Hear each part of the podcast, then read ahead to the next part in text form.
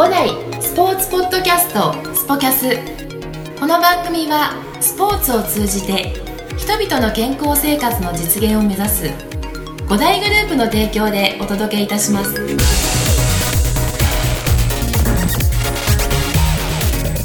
はい、えー、ゴールデンキッズのコーチを今、えー、現在ね特集しております。はい、えー、本日は亀戸支店の澤田コーチです。よろしくお願いします。お願いしますななんかもっとテンション上げていくんじゃなかったの？初めちょっと抑えてます。抑えて？抑えて。抑えていくんだ。はい。はい、えー、っとですね上谷コーチがトップバッターで始まって、はい。次がですね戸部コーチが、はい。はい、配信されまして、はい。えー第3弾ということで。あーえー三弾か。えー三弾なんですよ、はい。これはもうね野球で言ったら、はい。もうあれですよ。もう3番バッターですよ、えちょっと微妙な気がするな。ーいやいやいやいやここでつながないと、はい。4番バッターに、はい。えーまあ、別に4番バッター今決まってるわけじゃないんです。けどやっちゃった。えはい。はい。あのーつなげないですからここでやっぱり中だるみしちゃうと、はい。あなんかちょっとゴールデンキッズってどうなのかなとかって、はい。あのー思われがちになっちゃうんでちょっとここはね澤田コーチがしっかりと盛り上げてはい。やっていかないと、はいえーということでですねはい。あの今日は澤田コーチをあのーいろいろとねあのーあんま興味ないんですけど。持ってもらっていいですか？ええ出ちゃったなんか。はい。嘘ですね。あのーもうゴールデンキッズっていう、はい。まあ、いわゆるうちで言うともう何年になるんですかね立ち上がって、立ち上がってですか、えーもうね10年10周年とかなるんじゃないですか？そう来年10周年だったような。ねえ。はい。っていうところでだんだんとですね一つのその文化が、はい。あの出来上がってきているところなんですけども、えーその中でですねえー澤、田コーチがどんなコーチなのか、はい。えーどうしてそういったあのゴールデンキッズのコーチになってきたのかということでいろいろね改めて聞きたいなと。はい思っているわけですよ、はい。えーまず澤田コーチのスポーツキャリアはい。から教えてもらいたいんですが、はい。えーっといつから、はい。あのどんなスポーツに出会ったんですか？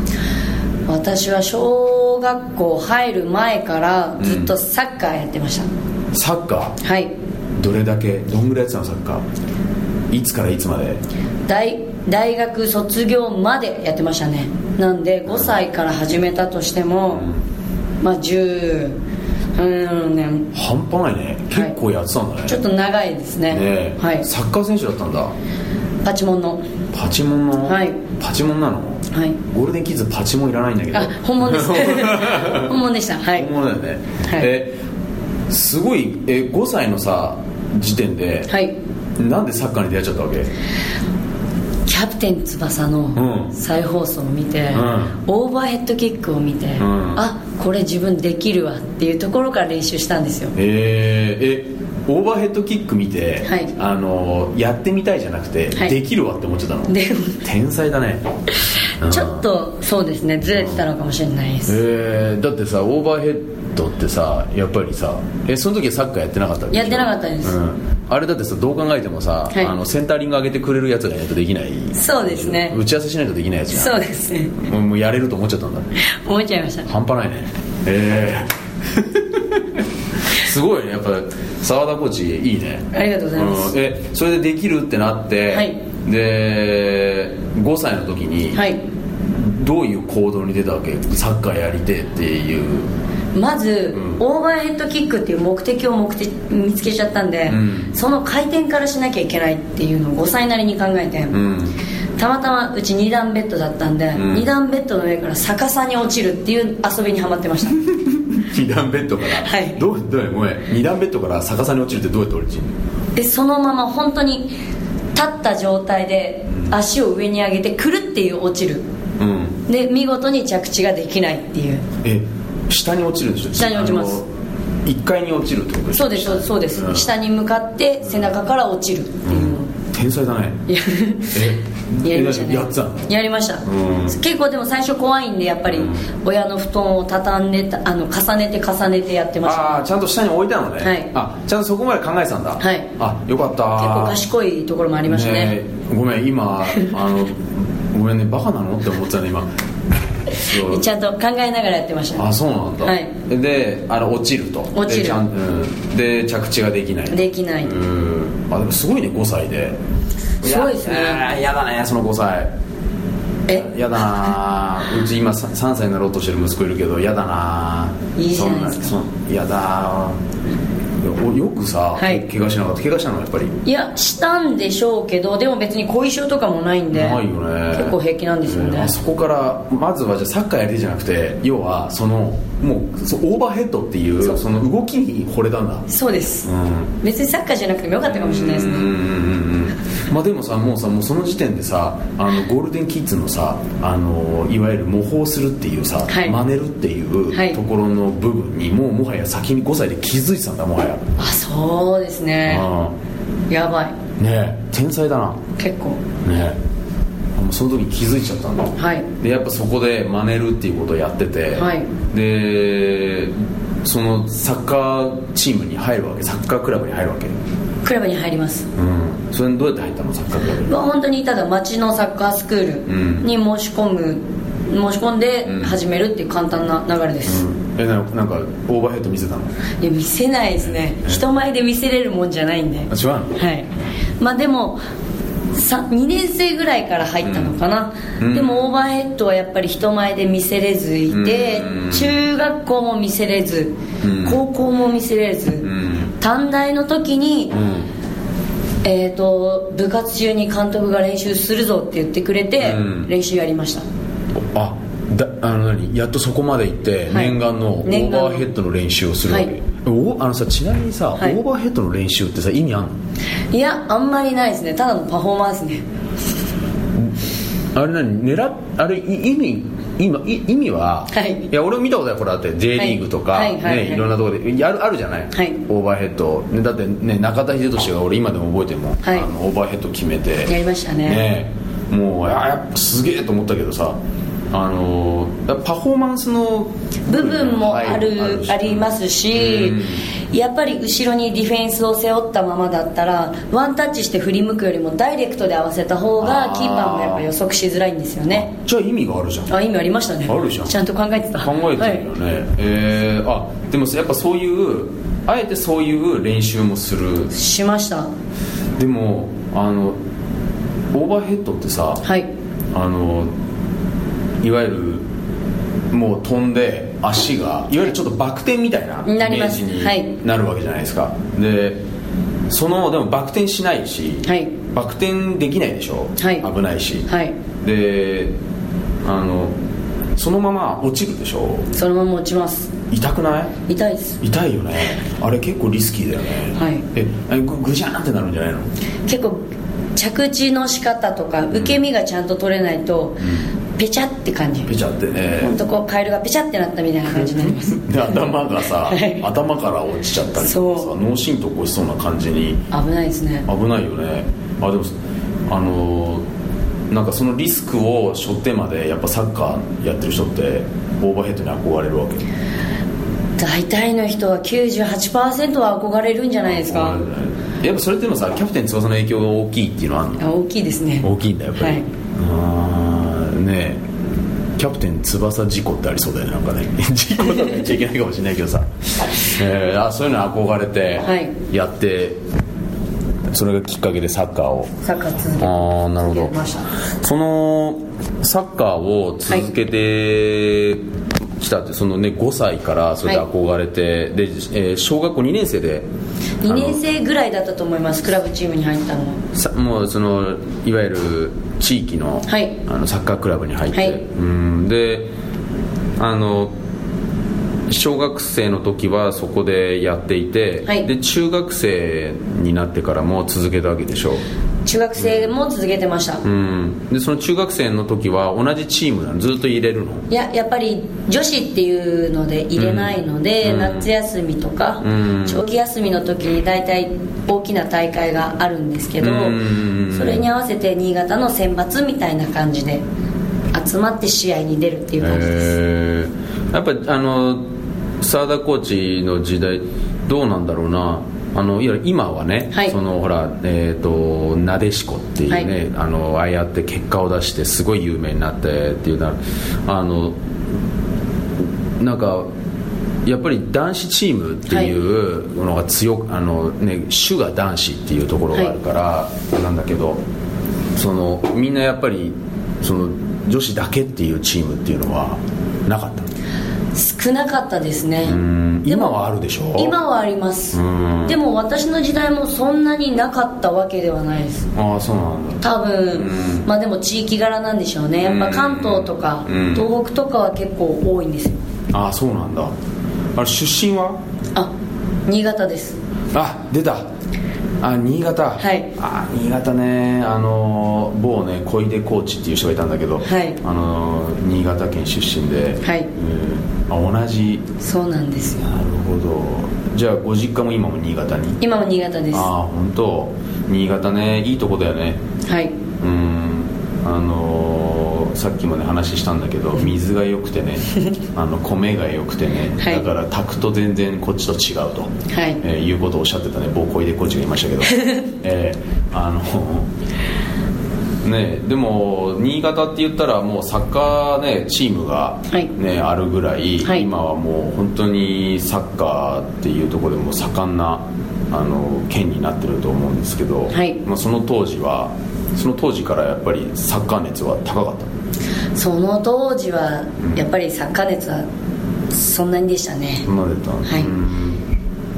あのーその中でもあのそのサッカーをその大学まで続けてこれたっていうのは、はい。そのサッカーの中で、まあ、オーバーヘッドっていうのがまずきっかけとあって、はい。でその中でねもちろんそのオーバーヘッドだけじゃないんであのーねもう、まあ、サッカーって説明がいらないけれども、はい。まあ、ものすごく楽しい誰もがみんなが熱狂するスポーツなんだけどそのやっぱり見るのとあの続けてくるっていうのは全然違うじゃない、はい。でその澤田コーチがそのサッカーっていうものに魅力にはまったわけじゃないですか、はい。そのなんでそういうどこどういったところにサッカーずっと続けてこれたものがあったのか、うーん。今振り返ってみると、振り返ってみると。うん。まあポジション的にもトップだったんですけど、うん。やっぱりシュート決まった瞬間って、うん。本当に今までの苦しかった練習とか、うん。それまでのことを一瞬忘れられるんですよね。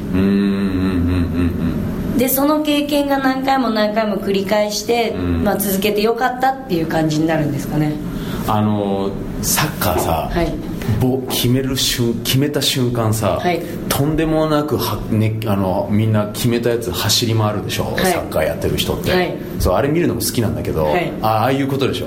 もういやいやそそうです。イメージ的に言うとイメージ的にはそうです。もういやわかるよ。だってもうさあの緻密なさあのほら一般的に素人が見ると、はい。何やってんだよとかって平気で言っちゃうんだけどそのもういろいろ考えて考えて、はい。動いて考えてあ通らなかったみたいなことがみんなでやってる11でやってるわけじゃないですか、はい。でそれでそのやっと来たものを決められたその瞬間っていうところもうやばいんだ。やばいですね。あ本当に。ー言葉じゃ表せられないんだ。もうそのもうやっとゴール決めた瞬間っていうのはもう。もう言葉出ないですね。あそう。うん。で私も結構なシャイなので。シャイなの？はい。うん。シャイ。シャイなの？シャイ。あシャイなんだ、うんっていうのもあって、うゴールを決めてすごいこう騒ぎそうなタイプに見えるじゃないですか、うん。超クールぶって、うん。もう入れてやったぜみたいな感じでうん。済ました感じでチームメイトのところに帰るんです。うわムカつくわ。あそうなんだ。だ出せない。んだ出せないんですあー本当は嬉しいけれど出せないんです。あのクー。ルを装ってるだけなんだそううんもううわーっていう感じで、はい。おたけび上げられなかった。あげられないですね。いやそれはもったいないもねったいないしなんかそっちの方が今考えればダサいですね。シャーみたいシャーみたいな。あのな済ましてる感じ。まあ、いわゆる見た目は、はい。あの中田英寿みたいな感じの、はい。もうもうちょっとしたもうこんなガッツポーズぐらいの簡単なやつではい。もうさと当然みたいな。そんな感じでしたね、へーうわ気取ってる。気取ってたんだ。えー、あそう。でもあのーそのなんだまあ今「シャイ」っていうキーワードが出てきたんだけど、はい。あれなんだなんかなんだろう指導をね今こうやってゴールデンキッズっていう、ね、コーチをやっている中で、はい。シャイさが感じられないんですけど、まあ、プライベートも見ててもはい。あんまりシャイさは感じられないんですがはい。シャイなんですか？シャイで人見知りです。実は？はい。えー、そうなんだ。なんで？なんででしょうね、え小さい頃から？もともといや大人になってからですね。大人になってから。働き始めてから、うん。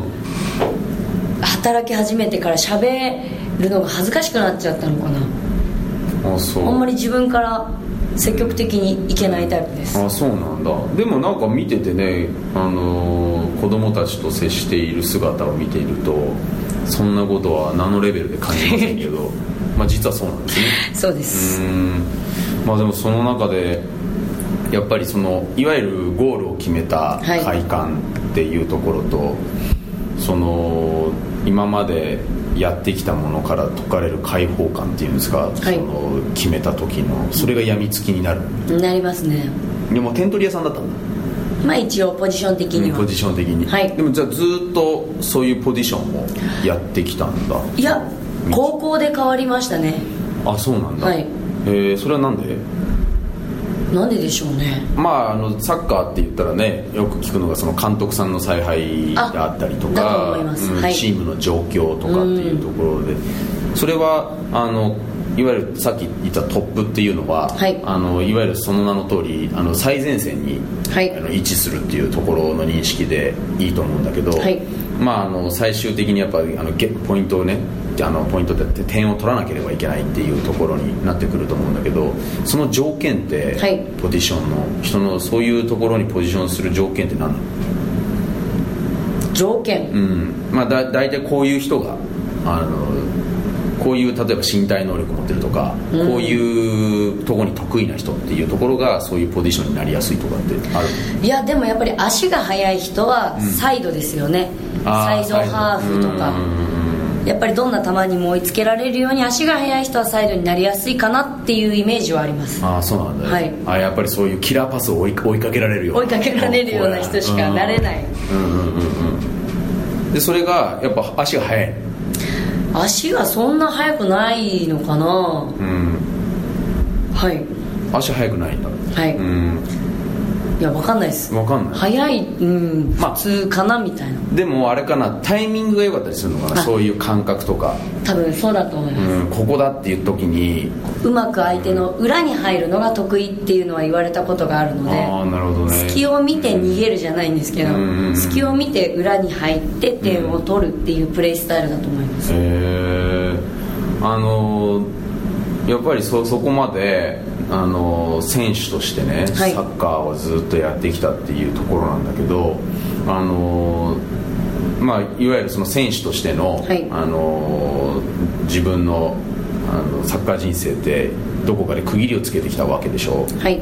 でなんかそこのね部分ってすごいあの実は個人的に興味があって、そのサッカー僕もテニスをやってきてあのどこかで切りをつけるわけなんですよ、はい。でその時のあの澤田コーチの場合はサッカーとあのいわゆるまあどうなんだろうなそのけじめをつけるじゃないけどなんかその時のタイミングってあの覚えてると思うんだけどどういう時だったの？2回けじめをつけたんですよ。あ2回。おう1回目は高校を卒業する時かな。あそうなの？はい。うん。もう無理かなこの先は無理だって思って、うん。親に美容師になりたい。うん。専門学校に行きたいって言ったら、うん。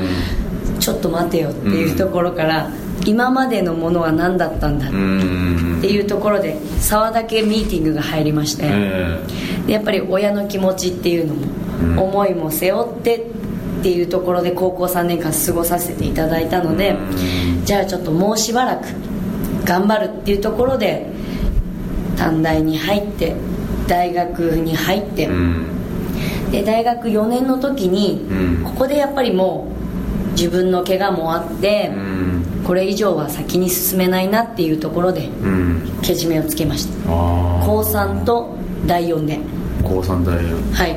高3それであの一回もうそうしやめようって思ってでそれでねあのもう一回考え直して、はい、でそれでさもう一回さモチベーション上げるって結構大変だったと思うんだけど、はい、あのどうやって上げてったの？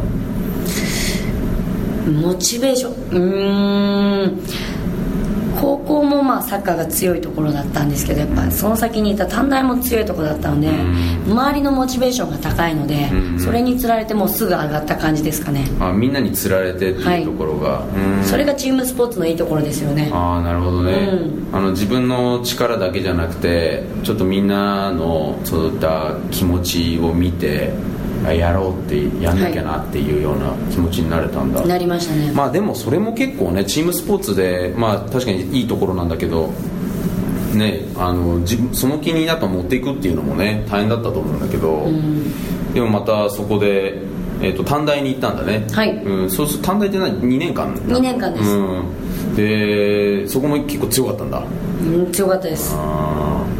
でその時の、えー、2年間を経てでその時に選手としてっていうのは思った。2回目っていうのはその時にもうけじめをつけたの？2回目のけじめですか、うん、2回目のけじめは第 4? 第あ4年、ま、行ったんだ。あ行きました。行ったんだ、はい、うん。あのー、だ4年生の方に移ったってこと？そうです。うん。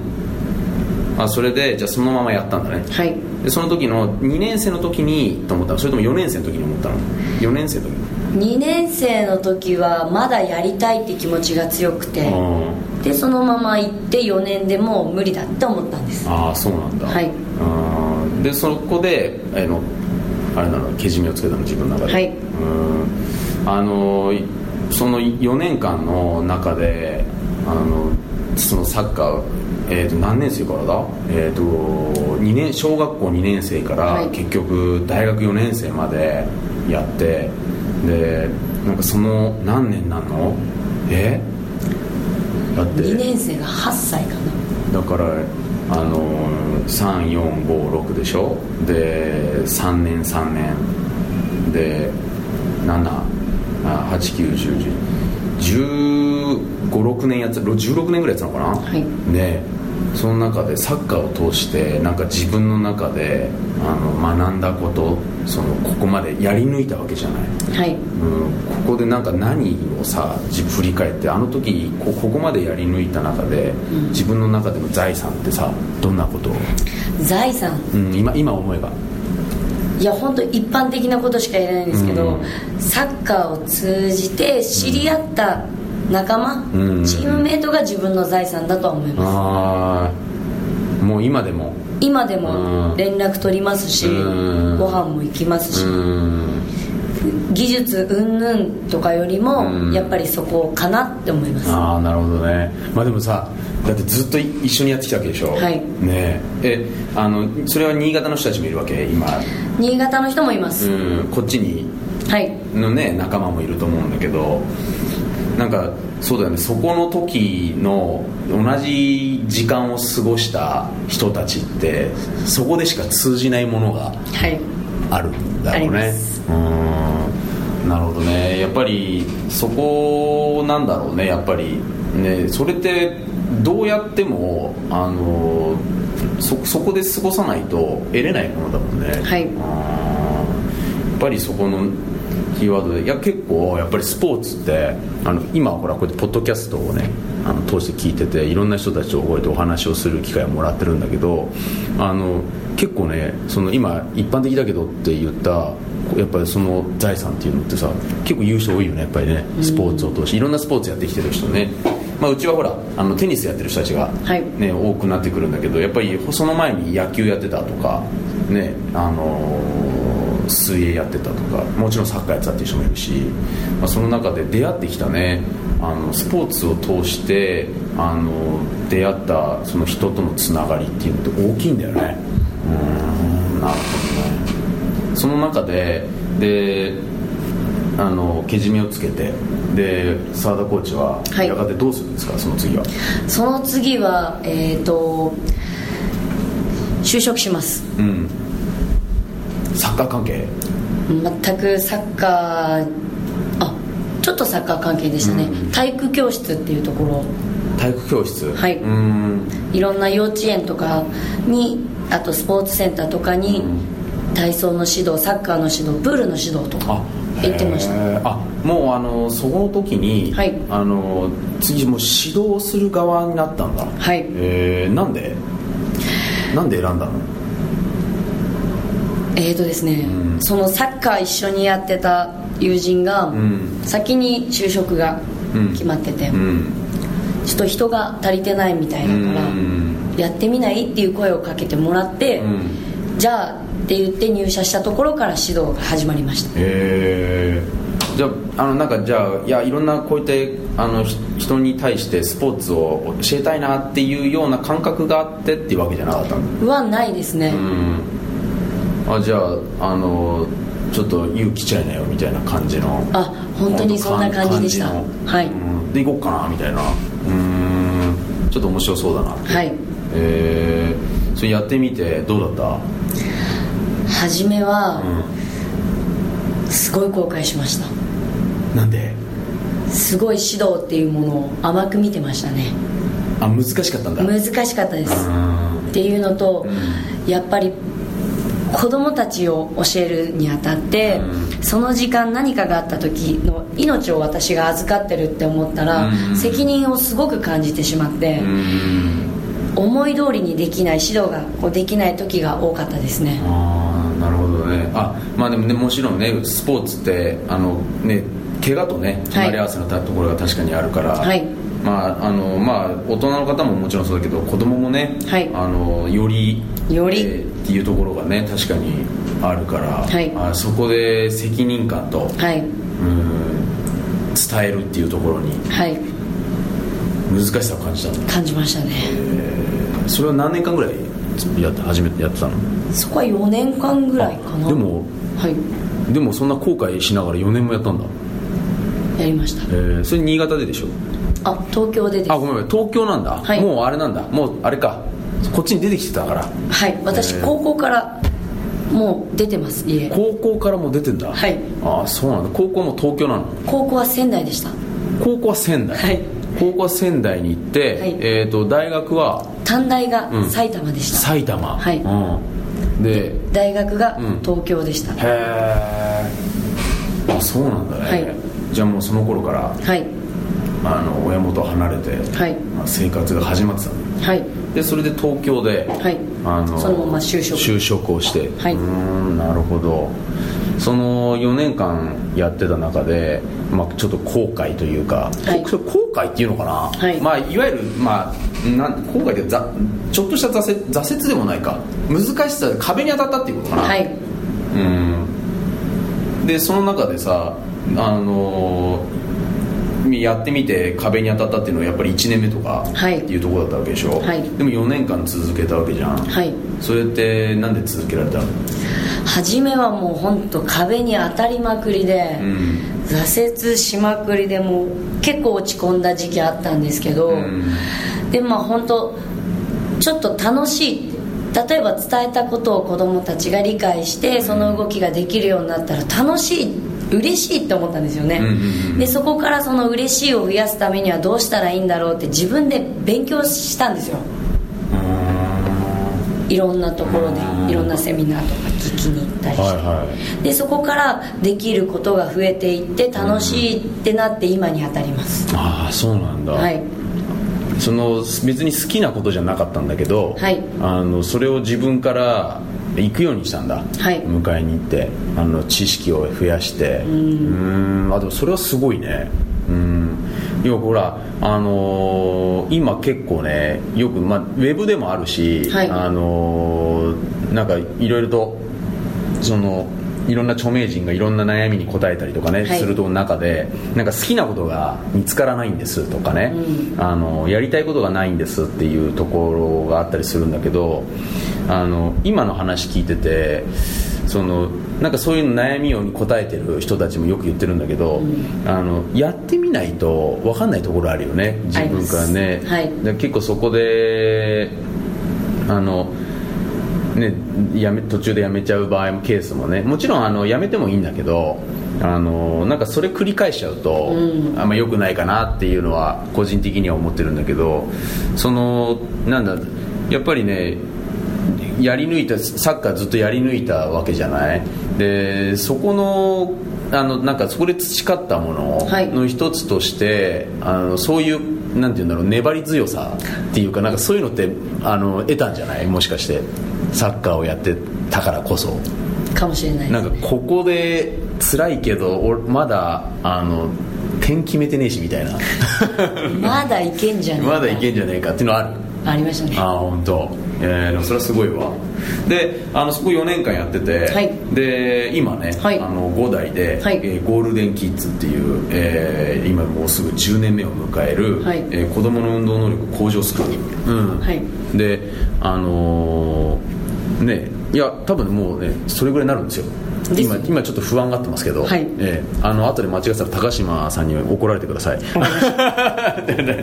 えー、まあでもあのもうね本当にうちもう5代では文化になってくる一つのね、あのー、もういろんなところで今全国でもねフランチャイズ展開をねこれから今しているはい、そして今世界でもね、はい。えー、あの中国でも、はい、あの展開しているっていうところがあってですねあのなかなかまだあの知らない方もいるんであのこういったポッドキャストでどんどんね伝えていこうと思ってるんですけど、はい、まあ、そういったあのゴールデンキッズのコーチとして、はい、今、えー、と何年目になったんだっけ？5年目か6年目かっていうところになってきてであのそのゴールデンキッズっていうものに出会ったきっかけ、って何なんですか？ゴールデンキッズに出会ったきっかけ。そうですね、うん、知らなかったんですよゴールデンキッズっていうところを。ああのゴールデンキッズ自体知らなかったね。知らなかったんですけど、うん、ある一人の幼稚園で出会った先生に、うん、すごくいいところ、うん、面白いスクールがあるから行こうよ、っていうところから始まって入社させていただいて、ゴールデンキッズに出会った感じですね、幼稚園で幼稚園あの幼稚園で指導してたの？そうです。うんあの幼幼稚園であのスポーツを？スポーツ。幼稚園の、うん、体操を指導したんだ。そうです。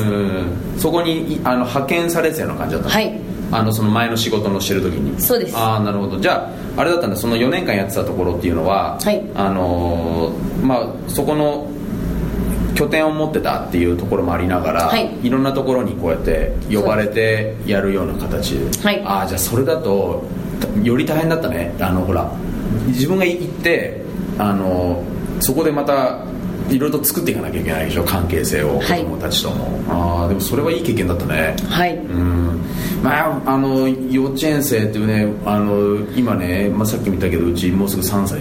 あの、ね、345ってなってくるんで大変だもんね、はい、あの未就学児の、ね、指導っていうのはね本当に難しさがあるっていう中で、はい、であのじゃあそれであのね知り合いきっかけにゴールデンキッズっていう、はい、あのことを教えてもらってでそこで行ってみたんだ。はい。それ一番最初はどこにレッスン見学は港北あ港北に。に行きました、うん、センター南と北にある、はい、間にある、えー、ミナ。モミナモの4階行きました、えー、4階にあ行ったわけなんだ、はい。えー、でそこで見学行ってやってみようかなと。思ったのその時。思い思いましたね。それなんでだったの？やってみようかなって。やっぱり子供たちも楽しそうにレッスンしますし、うん、あと教えてるコーチがすごい楽しそうで、うん、私には本当に輝いて見えたんですよ。キラキラしたんだ。キラキラしました、えー、であああなりたいなっていうところから始めさせていただいてます、うん、あそれキラキラしてたのは子供たちもそうだし、はい、指導者もコーチたちがキラキラしてた。キラキラしてましたね。でやってみようと、はい。えー、今あの振り返ってみて5年6年っていうところをねこうやってキャリアをあのやってきたんだけど、はい。うんあのどうそのゴールデンキッズっていう今ね運動能力をねあの高めていって、まあ、いわゆるそのね幹を作っていろんなところに可能性をこうやって広げられる年代を指導してるわけじゃないですか、どうですか今までやってきてうーん。結構あれなんだね。あの真面目なんだね。え？ねえすごい。いやいや俺ねあのすごいしっかりとこうやって考えてコメントくれるから、はい。ああ澤田コーチなかなか、うん今日一なんか変わっなんか改めての一面を見てますよ僕は。あ本当ですか、うんすみません質問何でしたっけ？いやあの今までやってみ やってきて、はい。うん、あのどう感じる？まあちょっとねざっくりしてる質問なんだけど。どう感じてうん。うーん。ちょっとざっくりなんでもうちょっと細かくしてもらっていいですか？いやだから例えばさそこの前の4年間勤めてたところで子供たちの指導っていうところで難しさを感じたわけでしょ、はい。うん、なんか後悔したとかって言ってたじゃない？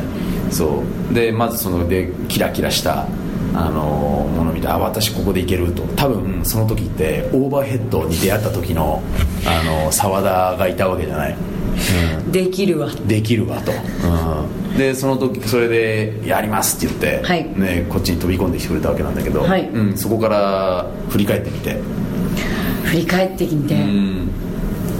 いろんな気持ちがあるんですけど、うん。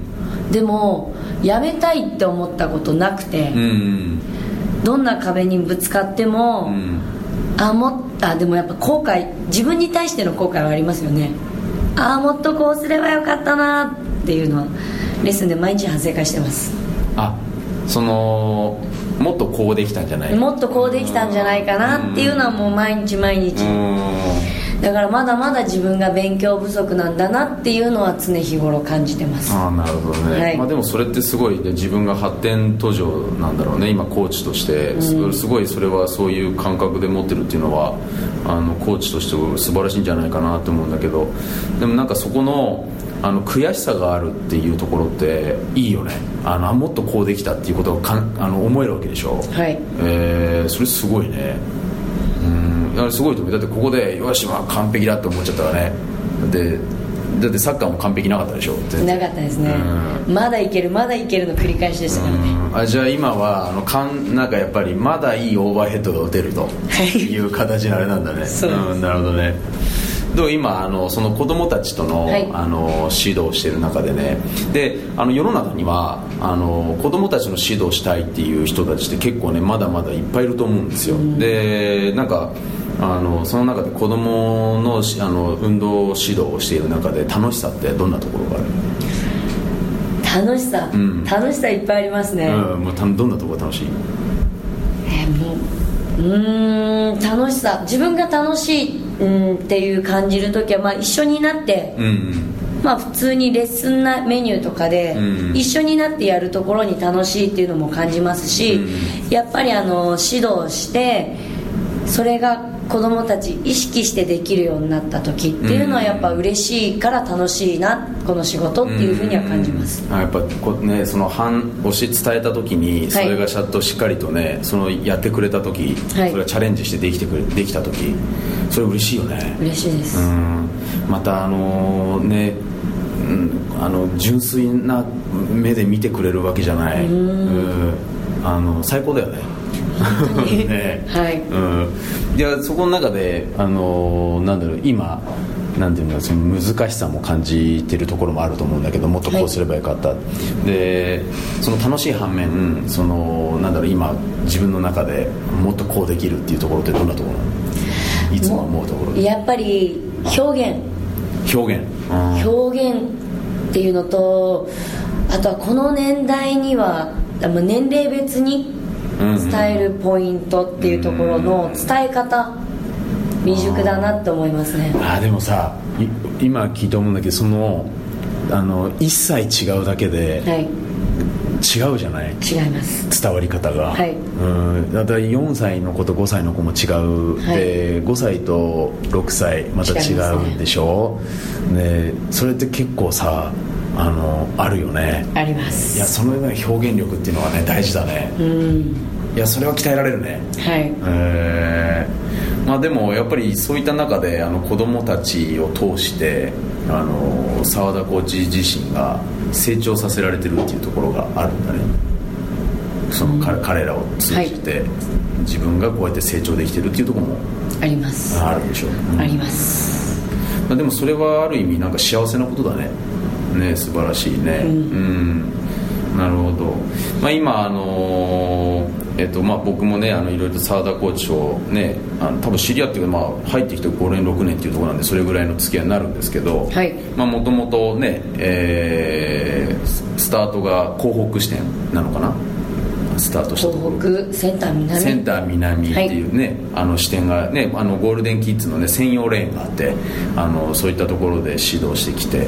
で、えー去年かな？今年かな？今年です。今年、はい。えー亀戸支店にですね、えーまた東京に戻ってきた。と、はい。横浜から、えー東京に。東京へえー戻ってきたというところで、はい。えー今あの亀戸支店で、えーゴールデンキッズ今すごいねあの盛り上がってきておかげさまで今、よんまあ、亀戸支店が4年目を迎えた中で、あのたくさんのあの子供たちにあのゴールデンキッズね参加してもらって来てもらってるんですけど、えーこれからあのどんなあの指導をさらにしていきたいですか？どんなことを伝えていきたいですか？うーん。やっぱりやる前から諦めてしまう。うん。できないからっていう風な言葉を発しないようにうん。指導していきたいですね、何事も自信を持って取り組んでもらえるように、こう挨拶の部分から変えていけたらなと思ってます、うん。